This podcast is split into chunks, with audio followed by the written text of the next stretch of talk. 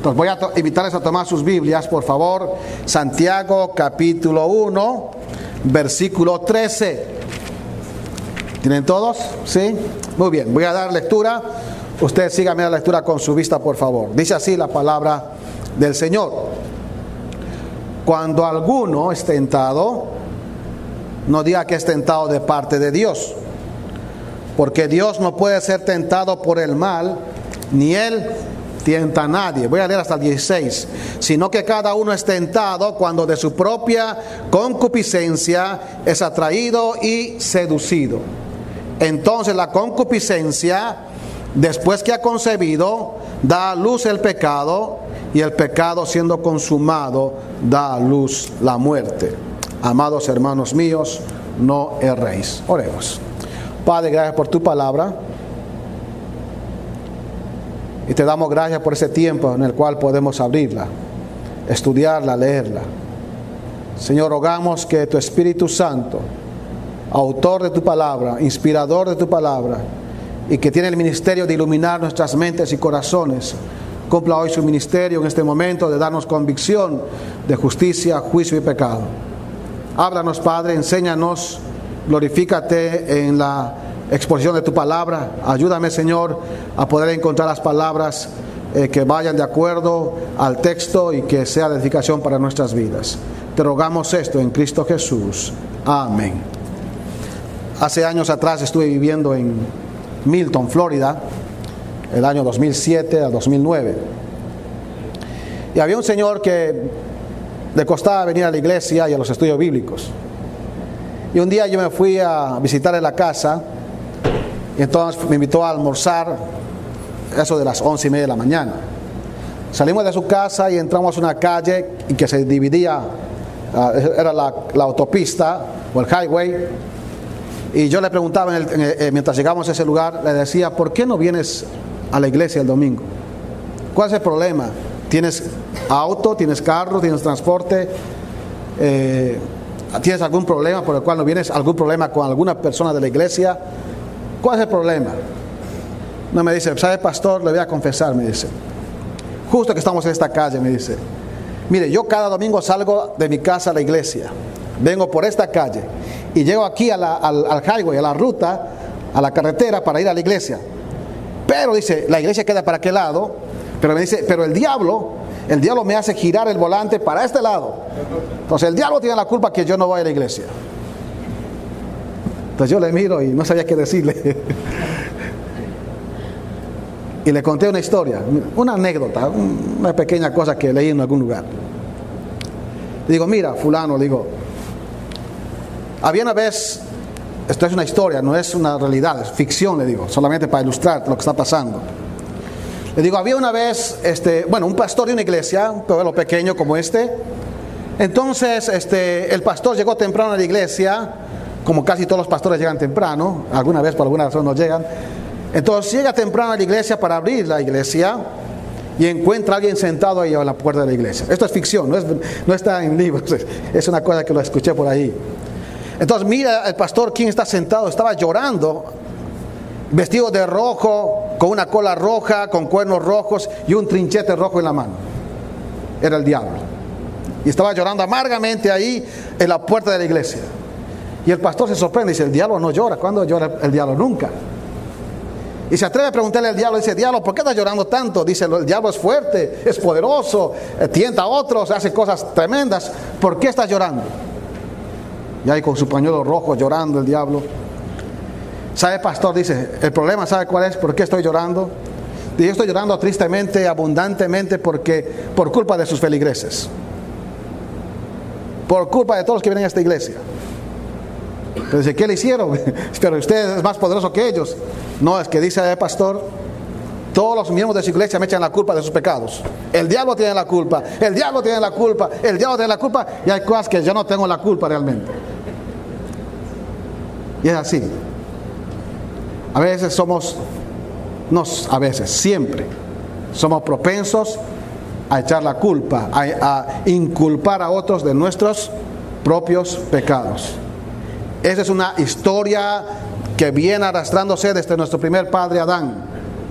Adán pecó, fue tentado con Eva y ¿qué dijo? La mujer que me diste. ¿Y qué dijo Eva? La serpiente, en otras palabras, el diablo. Sí, puso su parte. No, esas son cosas internas. Son cosas de nuestras concupiscencias, de nuestros deseos, de nuestras determinaciones. Somos lo que somos por lo que, lo que está aquí adentro. Y nuestros deseos son tan fuertes que manejan nuestra vida. Y es el tema que Santiago ahora va a, a, entrar a explicarnos y a enseñarnos. Que las tentaciones no tienen que ver con el aspecto del diablo. Sí tiene su parte, pero sí hay aspectos que tienen que ver en la esfera humana donde nosotros decidimos si caer o no caer en la tentación. Ahora, este capítulo maravilloso que estudiamos del 1 al 12 habla de las pruebas. Recuerda, hablamos mucho de las pruebas. Aunque les dije que la misma palabra griega para pruebas, tentación, es la misma. Pirasmos o peirasmos significa prueba o tentación. Cuando Dios usa algo que nos externamente que nos prueba como muerte, dolor, persecución, hostilidad, pérdida de seres queridos, pérdida del trabajo, enfermedad, todo eso son pruebas en la vida. Aún personas en la vida que a veces no tienen tu mismo carácter, no tienen tu mismo pensamiento y a veces son pruebas, porque todos son aspectos externos. Pero son aspectos que vienen y prueban que nuestra fe. Y el propósito de la prueba es realmente comprobar si esa fe es auténtica, porque esa fe auténtica, si es auténtica, va a perseverar hasta el final de la prueba. Y en ese proceso de ser probado hasta el final, ocurre que luchas en el interior, la actitud, la respuesta, la reacción frente a la prueba. Si no hay madurez, vamos a actuar de manera inmadura y no vamos a responder correctamente a las pruebas y se vuelve qué? Tentación, porque invita, incita a mis deseos a poder tomar malas decisiones. Ese fue el problema en el capítulo 4. Miren, capítulo 4, versículo 1 al 2. Dice, ¿de dónde vienen las guerras y los pleitos entre vosotros? ¿De dónde vienen esos problemas? No es de vuestras pasiones. Miren, ahí traducen como pasiones lo que sería también las concupiscencias, los deseos internos, la lucha de los deseos. No es de vuestras pasiones las cuales combaten en vuestros miembros. Codiciáis y no tenéis, matáis y ardéis de envidia y no podéis alcanzar, combatís y lucháis, pero no tenéis lo que deseáis porque no pedís. Claro, la, el, el, tema de la necesidad, porque estaban en persecución, el tiempo de prueba de necesidad hizo que ellos codiciaran. La reacción fue mala. No había contentamiento y la suficiencia no era Cristo, entonces empezaron a codiciar y a envidiar lo que los otros tenían. Y la prueba se volvió qué? Tentación, para actuar mal. Dios permite la prueba, planifica las pruebas diversas para nosotros para un beneficio. ¿Y el beneficio qué es? Madurez. Como hemos leído ya, perfectos, cabales, sabiduría. Tener, aprender a orar con confianza, pensando y descansando en Dios, en dependencia de Dios, con fe. Las pruebas nos hacen todo eso, nos llevan a la oración, a una vida de oración, a depender de Dios, a contentarnos cuando estamos en situaciones buenas, socioeconómicas o malas, pero el Señor nos fortalece y pasamos la prueba. Y cuando pasamos la prueba, bienaventurado el varón que soporta la prueba, porque ha resistido. Y Dios tiene una coronación grande para ese hombre o mujer fiel. Ahora, acá en el versículo 13, el sentido de la palabra cambia. Porque dice, cuando alguno es tentado, no diga que es tentado de parte de Dios. Escuche esto. Porque Dios no puede ser tentado, ¿por qué? Por el mal. Y aquí está la connotación de mal.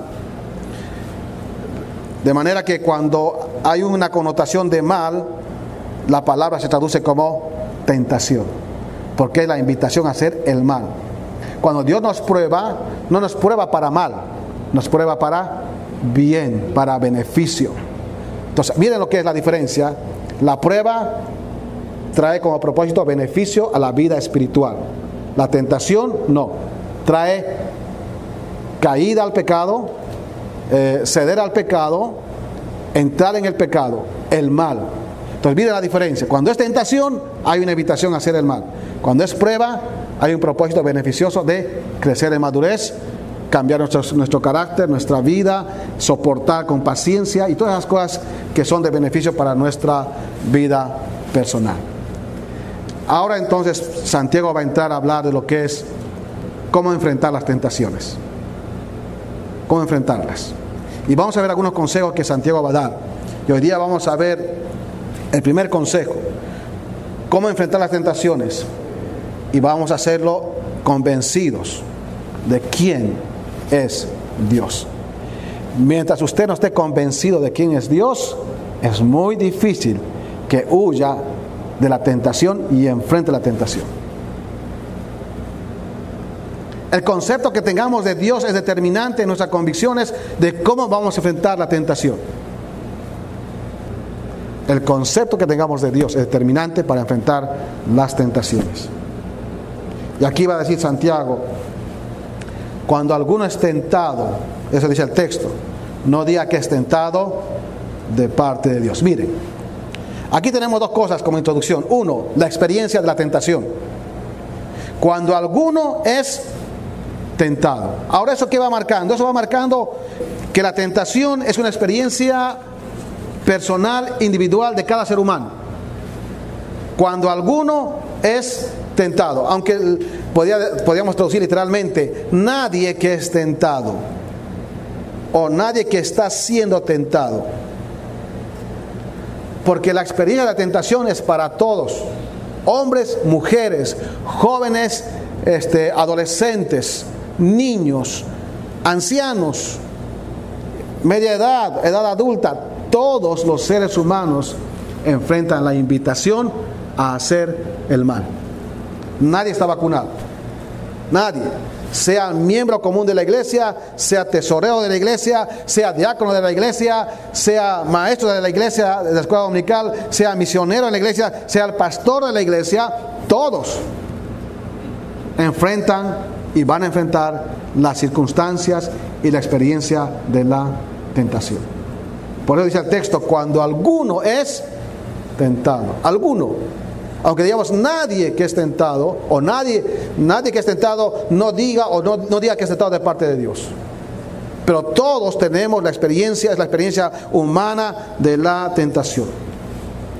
Entonces, ¿dónde estriba el, el punto importante?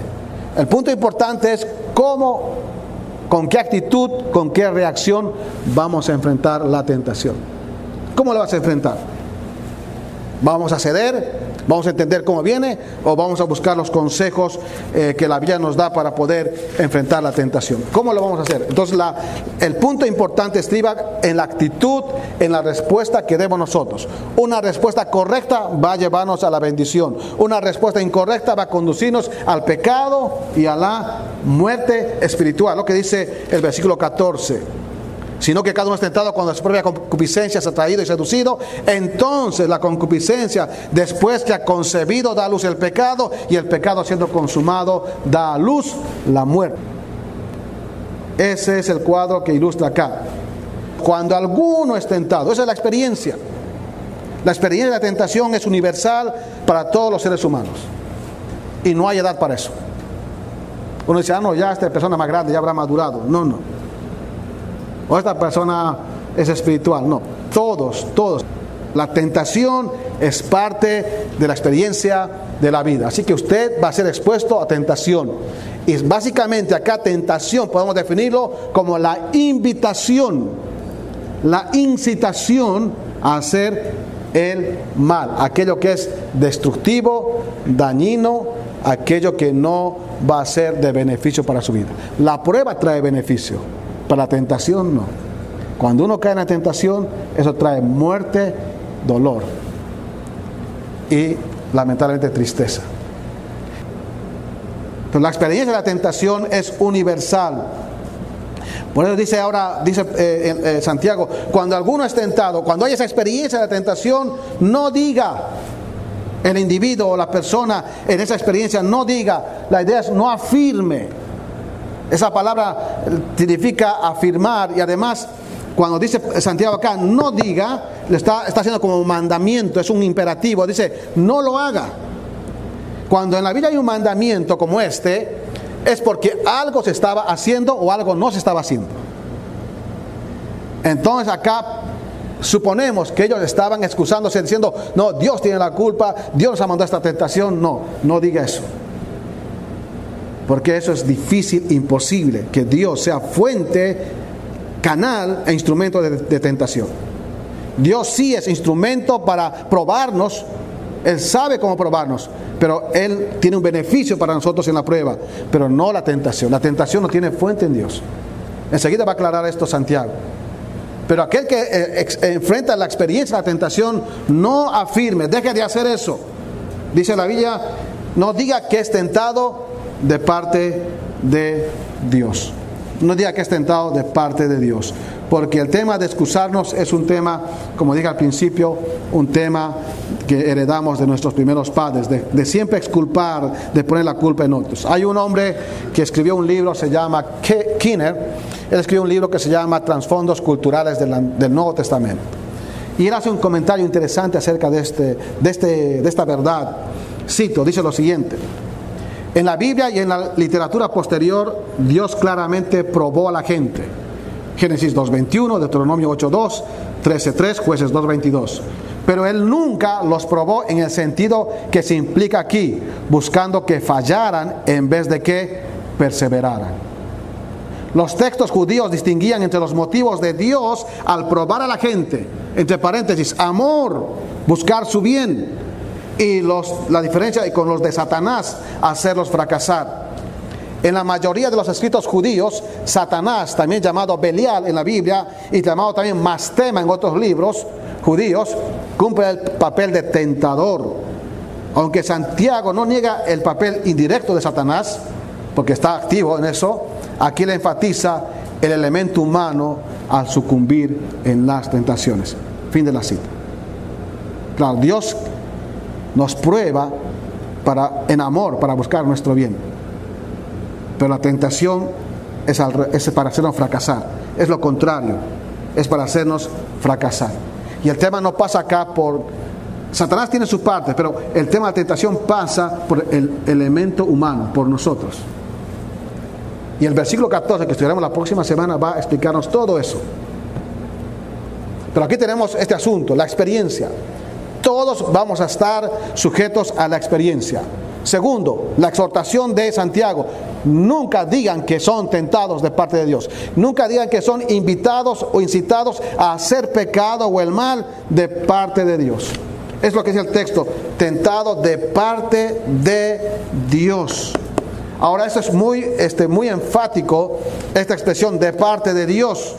Básicamente significa, no digamos que la fuente del pecado, la tentación, se origina en Dios. Es la idea de esta expresión, de parte de Dios. Está diciendo, no piense que Él es la fuente. Él es la fuente de amor, de santidad, pero no del mal. El mal está ajeno a Dios. Pero no digamos Jamás en la vida que somos tentados, que esta experiencia de la vida, que es una realidad, la fuente de eso es Dios. Eso jamás se le pase por la cabeza.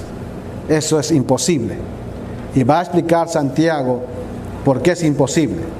Y va a decir Santiago básicamente dos razones por las cuales es imposible que Dios sea la fuente del mal y de la tentación pero a la vez también nos va a dar los elementos de cómo nosotros podemos enfrentar las tentaciones, porque va a exaltar a Dios y nos va a dar una definición de Dios muy importante. Ahora, antes de echar a eso, siempre la tendencia humana, siempre, usted en su experiencia, en sus conflictos, eh, con su hermano, con su hermana, con su cónyuge, siempre la tendencia del ser humano es culpar a los demás por sus propios fracasos morales o universales. Siempre ponemos la culpa, no, esta persona tiene la culpa, esta persona la culpa, pero nunca miramos nuestro interior. Siempre la primera tendencia es a colocar la culpa. Él tiene la culpa y siempre uno se victimiza. se hace la víctima en un sentido. Pero es la tendencia humana, es nuestra naturaleza caída. No nos gusta que nos confronten, no nos gusta que nos digan este, que, que, estamos mal. Y eso es un concepto que está en la escritura, eh, en el Antiguo Testamento. No lo busquen, pero Proverbios 19.3 dice lo siguiente. Escuche bien, la insensatez del hombre tuerce su camino. Escuche esto, la insensatez del hombre tuerce su camino y luego contra Jehová se irrita su corazón. La insensatez del hombre toma sus malas decisiones, hace mal y se enoja contra Dios. Es lo que está diciendo el autor. Y lamentablemente eso es lo que nosotros somos.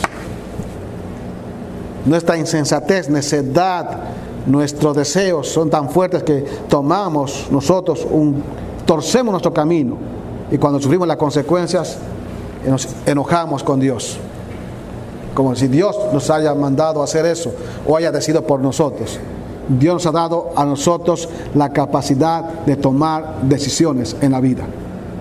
Y junto con eso viene una responsabilidad y, una, y un resultado. Es así la vida. Todo lo que el hombre sembrare, eso se gana. Siempre en la vida sembramos y cosechamos. De manera que cuando hay cosas que enfrentamos en tristeza, en desastre, en dolor, casi siempre son consecuencias de haber torcido nuestro camino. Y si usted en su vida torció su camino y no le ha ido bien en algunas cosas, no entiende por su necedad, no le ponga la culpa a Dios. Es algo que, es algo que tiene que ver con el elemento humano. Ahora, no solamente en la Biblia tenemos este, este concepto de cómo los hombres ponen la culpa en Dios, se enojan con Dios cuando han seguido la insensatez de su propio corazón. Hay un libro no canónico, lo han de ver en las Biblias católicas, son libros apócrifos, o sea, que decir que no, no son considerados inspirados, no tienen el endoso, el sello de Dios. Su valor histórico es bueno, pero no su valor de inspiración. De allí que en nuestra Biblia tenemos 66 libros inspirados, pero en algunas Biblias usted va a encontrar otros más, como unos 12 o 13. Tobías, Macabeos 1, Macabeos 2, eh, Eclesiástico y, así hay varios. Y esos tienen valor, son libros eh, judíos, tienen mucho valor histórico, tiene que leerlo como historia, pero no está a la par de la Biblia. Acá tenemos solamente 66 libros canónicos inspirados por Dios. Ahora, en esos libros, en eclesiástico, no es solamente es de valor histórico, lo vean citar de valor histórico para apoyar lo que estoy hablando acá en cuanto a la tendencia del ser humano de excusarse, eh, poner la culpa de sus errores, su pecado, sus tentaciones en otros. En capítulo 15, 11 a 16 de eclesiástico dice lo siguiente, no digas, el Señor es causa de que yo peque, porque tú no debes hacer las cosas que Él aborrece no digas, Él me engañó, porque Él no tiene necesidad del hombre pecador. El Señor aborrece toda maldad y ninguna maldad será amada por los que lo temen. Continúa diciendo, Él creó al hombre en el principio y lo dejó en sus manos de su propio pensar. Le añadió sus mandamientos y sus preceptos. Si tú quieres, cumplirás los mandamientos y ellos te conservarán y de buena voluntad guardarás la fe. Fin del texto.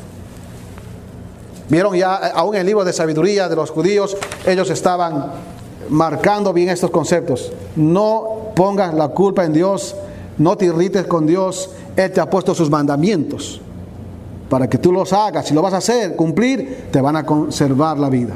Y si no los haces, vas a tener problemas. Pero no pongamos la culpa en Dios en ninguna manera. Entonces, esa es la exhortación.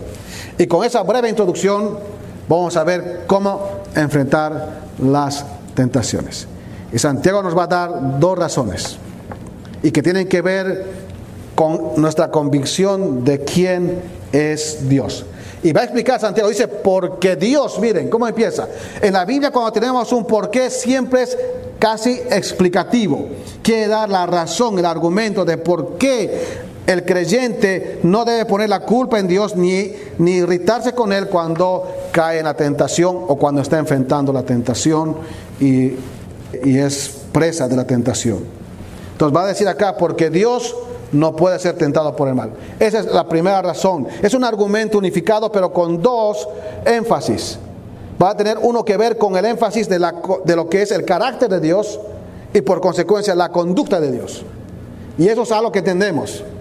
Tal cual es tu carácter, tal cual es mi carácter, así va a ser mi conducta.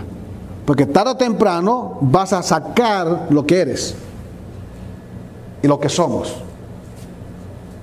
Porque tenemos un carácter, cuando hablo de carácter, no estoy hablando de, no estoy hablando de carácter, ah, aunque tiene que ver carácter a veces irritable, pasivo, estoy hablando mucho más que eso, de la naturaleza de uno, lo que uno es en esencia. Y en esencia nosotros no somos buenos, tenemos tendencias muy malas. Pero cuando hablamos de Dios, de su esencia, de su naturaleza, de su carácter, tiene un carácter totalmente diferente al nuestro, porque Él es Dios. Por esa razón dije, ¿cómo enfrentamos la tentación? Cuando tengamos convicción y estemos convencidos de quién es Dios. Usted entienda quién realmente es Dios y cómo es Dios. Y aquí tenemos una pequeña ventanita en este versículo, una pequeña ventanita, pero que abre un panorama grande acerca de lo que se llama la teología de Dios o la doctrina de Dios. Y aquí vamos a tener un pantallazo así pequeño, pero en proyección de la santidad de Dios. Su carácter, su esencia, su naturaleza de Dios es santa, es pura. Y dice el texto acá, porque Dios, miren, aquí está la primera razón, Dios no puede ser tentado por el mal. Ahora vamos a definir esto y vamos un poquito a explicar. Dice Dios es. Ahora, este, aquí tenemos una palabra interesante, la misma palabra para tentación, pero de otra manera. Y lo ha puesto el autor de una manera interesante y especial. Porque lo han aumentado la palabra para tentación, que recuerda que le dije peirasmos, lo han puesto una A adelante, una alfa. Y cuando hay una A adelante de una palabra, siempre es privativo o es negativo o sin. Por ejemplo, la palabra ateo. ¿Qué significa? ¿Usted conoce eso? ¿Qué es un ateo? No cree en Dios. O sea, es una ateo. Teo, theos es Dios en griego. A es privado o no, tiene, no quiere nada que ver con eso.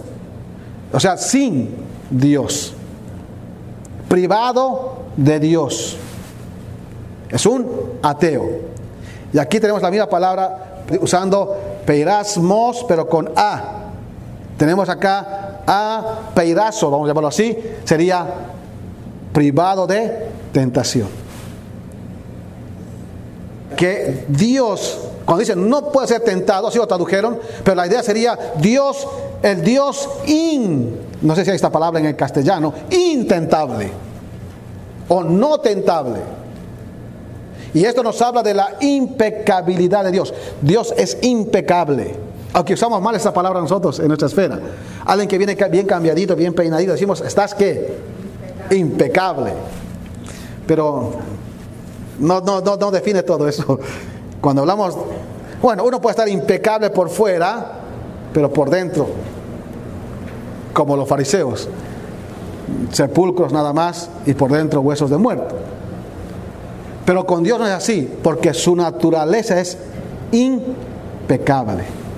Dios es impecable Dios es, vamos a llamarlo así, intentable, si queremos inventar una palabra eh, que no existe tal vez en el diccionario, es intocable y es no influenciable por el mal. El mal no lo puede tocar, o sea, no hace efecto en él. Por eso aquí dice, Dios no puede ser, note esa expresión, ese verbo, ser. La idea de esto marca continuidad, que Dios en toda su historia, en toda su esencia, en todo su tiempo, en otras palabras, de eternidad a eternidad, Él siempre va a ser que no tentable y va a ser impecable. Es el concepto que debemos tener de Dios. Y a veces tenemos un concepto de Dios tan diferente. Y a veces hasta blasfemo. Pero Dios no puede ser tentado por el mal. Él es intocable por el mal. Su cualidad es, su moral es alta. Y acá dice, añade el autor, dice, porque Dios no puede ser tentado por el mal. Note esa expresión, por el mal. Y esta palabra interesante, este adjetivo en griego es cacón o cacos, pero aquí es cacón porque es acusativo, diciendo, no puede ser tentado por el mal, no puede ser tocado por el mal, ningún mal puede tocarle a él. Y esta expresión, este, esta palabra mal, sencillamente significa, por, por la forma como está escrita, no, no, hay ninguna fuente, la idea, no hay ninguna fuente de mal maligna que pueda tocar a Dios. Porque acá mal tiene que ver con todo lo maligno, con todo aquello que es de carácter malo. Escuchen esto, en ética, en moral, en actos. La cualidad moral del ser humano siempre es baja. Y aquí mal es aquello bajo, degradante, opuesto a lo que es moralmente bueno, sano y beneficioso. Lo malo siempre daña, lo bueno es beneficioso. En Dios no hay nada dañino que nos pueda hacer, porque no hay ninguna fuente de maldad, de malignidad que pueda Él tocarme. Ese es Dios. Es el Dios intentable, vamos a llamarlo así, es el Dios no tentable. Y esta es una declaración grande, sublime, es una declaración, hermanos, además de firmeza eterna, porque se dice nunca, o sea, de eternidad a eternidad, Él es eterno, eh, en toda su historia, en todo lo que nuestra mente llega a comprender, porque no entendemos la eternidad, Él no tiene relación con el mal. No hay fuente de maldad de sus criaturas, de nadie que pueda afectarle a Él. Alguien dijo lo siguiente, que Él está consciente como Dios del mal, pero el mal no lo puede tocar. Al igual que la basura que hay en los basureros, puede estar días con olor putrefacto, con gusanos. Ahí está eh, la basura, pero la basura no puede tocar a un rayo de sol brillando sobre un basurero. No le afecta, porque la luz sigue brillando y sigue alumbrando, aunque sea basura, no lo va a afectar a la luz. Dios tiene, sabe, tiene conciencia del mal, pero el mal no lo puede tocar. Pues intocable por el mal. Los seres humanos sí. Nos gusta a veces meternos en el basurero. Y somos así por naturaleza. Bueno, en el caso de Dios, Dios no puede ser tocado por ninguna fuente de mal. El mal no lo afecta en ninguna manera. Él mismo, como Dios en su pureza, es no tentable del mal no es inducido en su esencia por el mal. No lo puede afectar en ningún sentido, porque la perfección de Dios es única y está fuera del alcance de cualquier fuente maligna. Aún sus criaturas se rebelaron contra él. El primero que se rebeló fue su criatura angelical allí en, en la historia pasada. El gran querubín protector, uno de los seres creados de manera maravillosa, única, singular, con una vestidura única con sabiduría, pero su corazón se engrandeció y se rebeló contra su creador y quiso ser como su creador. Quiso sacar a Dios de su trono y dijo, voy a ser semejante al Altísimo, voy a subir allí, allí me voy a sentar.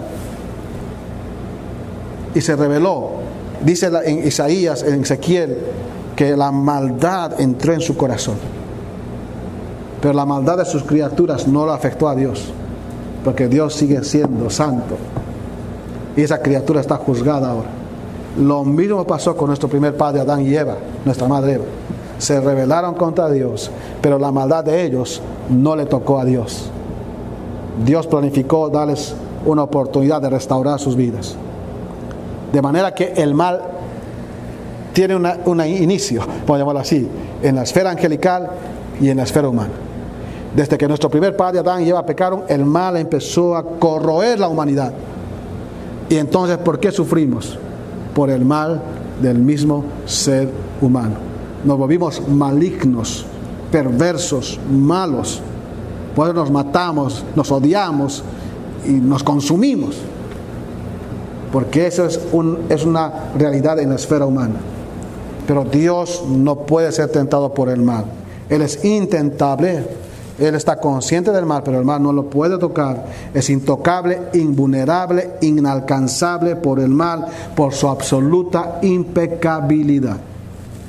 Ese es Dios. Si usted se arma este concepto, usted tiene que, de alguna manera, adorar a Dios y verle de otra manera. Hay un pasaje, yo le animo a que usted lo lea después, pero Isaías capítulo 6 tiene una visión maravillosa de la santidad de Dios hasta los quiciales, las bisagras de las puertas empezaron a sonar ante la majestad y la santidad de Dios. Isaías 6, 1 al 3. Y ahí se refleja, hay un cuadro de la santidad de Dios, de la esencia de Dios. Y hombres que escribieron acerca de esto eh, dijeron algunas cosas muy importantes. Quiero citar un hombre que se llama Thurman Wisdom. Cito, él dijo lo siguiente, la declaración Dios no puede ser tentado con el mal es una afirmación de su impecabilidad. Los paganos contemplaban a sus dioses como seres sujetos a tentación y consecuentemente como fuente de tentaciones. Dios en contraste es absolutamente santo e impecable. En virtud de su naturaleza santa es inmune al pecado. En él no pueden albergarse ni malos pensamientos ni inclinaciones pecaminosas. ¿Cómo entonces podría ser él la fuente del pecado? Fin de la cita. Claro, los dioses paganos, los dioses inventados por los hombres eran sujetos a tentación. Por eso podían hacer barbaridades y podían hacer lo que ellos quisieran. Dios no es así. Ahora, te voy a la pregunta que siempre me han preguntado, ¿pero qué pasó con Cristo? ¿Cristo era Dios? Sí. ¿Y cómo fue tentado? En la tentación. ¿Verdad? Bueno, hay que entender lo siguiente, que cuando en la encarnación, cuando Cristo viene a nacer en este mundo, entrar a este mundo, se une, vamos a llevarlo así, Él llega a ser verdaderamente Dios y verdaderamente hombre. Con dos naturalezas, vamos a llamar de una manera. Es Dios y hombre a la vez. Lo han llamado el ser theoantrópico, o sea, Dios hombre. Y en, ese, en, esa, en, esa, en, esa, en esa persona, en esa realidad, como ser humano, él sí fue tentado. En la esfera de humano fue tentado como cualquiera de nosotros porque él era un hombre, verdaderamente hombre, tenía sed, lloró, tenía cansancio y fue tentado como ser humano, pero como Dios, él no podía pecar. Es lo maravilloso porque estaba ahí como humano y como Dios, juntos, en una misma realidad. Entonces, como hombre sí fue tentado, pero como Dios no podía ser tentado, no podía caer en la tentación. Es un caso de él, de su humanidad, en su esfera humana. Pero Dios en su esencia es, como dice eh, Isaías, santo, santo, santo. Es el atributo más realzado, más ilustrado en toda la escritura. Y hay un escritor, se llama Arcee Sproul, ya se murió el año pasado, creo, si hace un año se murió. Y en su libro, La Santidad de Dios, él dice lo siguiente, lo cito. En las Sagradas Escrituras solo una vez Escucha esto, solo una vez un atributo de Dios se eleva al tercer grado. Solo una vez encontramos una característica de Dios mencionada tres veces en sucesión. La Biblia dice Dios es santo, santo, santo. No que Él es, santo, aún santo, santo. Él es santo, santo, santo. La Biblia nunca dice que Dios es amor, amor, amor. No dice la Biblia que Dios es misericordia, misericordia, misericordia. No dice la Biblia que Dios es ira, ira, ira, o justicia, justicia, justicia. Solo dice que Dios es santo, santo, santo. Y toda la tierra está llena de su gloria. Miren, para realzar quién es Dios en su carácter, en su esencia. El carácter inmutable de Dios. Ninguna fuente de tentación puede afectarlo, influenciarlo o tentarlo. Entonces, de manera que, ¿cómo enfrentamos la tentación? Convencidos de quién es Dios. Él es santo y de Él no viene ninguna tentación. Y termino con esto. Segundo, que tiene que ver con su conducta. Si su carácter, su naturaleza es santa, por lo tanto su conducta va a ser santa también. Su conducta. Por dice, ni Él, por consecuencia, ni Él tienta a nadie. Esa es la segunda razón en este argumento. Dios es santo su santidad es grande, diáfana, su esencia es separada de toda especie de mal, por lo tanto sus actos, su manera de cómo Dios procede, no va a ser malo. Nunca va a incitar a sus criaturas a pecar o a ser tentados. Nunca va, va a inducir a sus criaturas a que hagan algo diferente a la conducta que Él mismo llama y exhorta a hacer. Primera Pedro 1.16, sed santos porque yo soy santo. Es lo que dice Dios. De manera que su carácter es santo y su conducta va a ser también santa. Por eso ni Él tienta a nadie. No hay fuente que pueda tentarlo a Él y es el contraste. Ni tampoco Él puede tentar, puede tentar a alguno ni él tienta a nadie. Es el contraste que marca acá y además muy, muy ilustrativo cuando dice ni él tienta a nadie. Y podríamos traducir de otra manera también esta expresión. Busqué dos formas de traducciones. Una sería y a nadie el mismo tienta. Otra forma de traducir sería ni el mismo a nadie tienta. Note el énfasis allí, aunque no se nota mucho en español, pero ni él, la idea de ese, eh, de ese pronombre de identidad intensivo es ni él mismo, o por él mismo, de sí mismo, no puede tentar. No le nace, no le sale hacer maldad, porque no es su naturaleza así, no es su esencia así. Entonces no va a salir, de él va a salir pureza, amor, bondad, justicia. De ahí que entendemos también que su ira, aunque en nosotros, en nuestra mente, tiene una connotación de mal, la ira de Dios es santa también. ¿Por qué? Porque es su disgusto santo contra aquello que no está correcto y no es bueno delante de sus ojos. Y su justicia es santa. Entonces tenemos acá su conducta. Ni él tienta a nadie. O sea, el carácter de Dios, que es perfecto, impide y no permite una conducta imperfecta. Lo que Dios sí hace es probar a sus hijos para ayudarles a madurar a través de las pruebas, pero nunca va a incitarles a hacer el mal y a pecar contra Él. Eso va a depender de, de parte de nosotros, de nuestra naturaleza, de nuestra concupiscencia. Y vamos a ver la próxima semana cómo entonces pasa esto. ¿Cómo es el proceso de la tentación? ¿Cómo va ese desarrollo?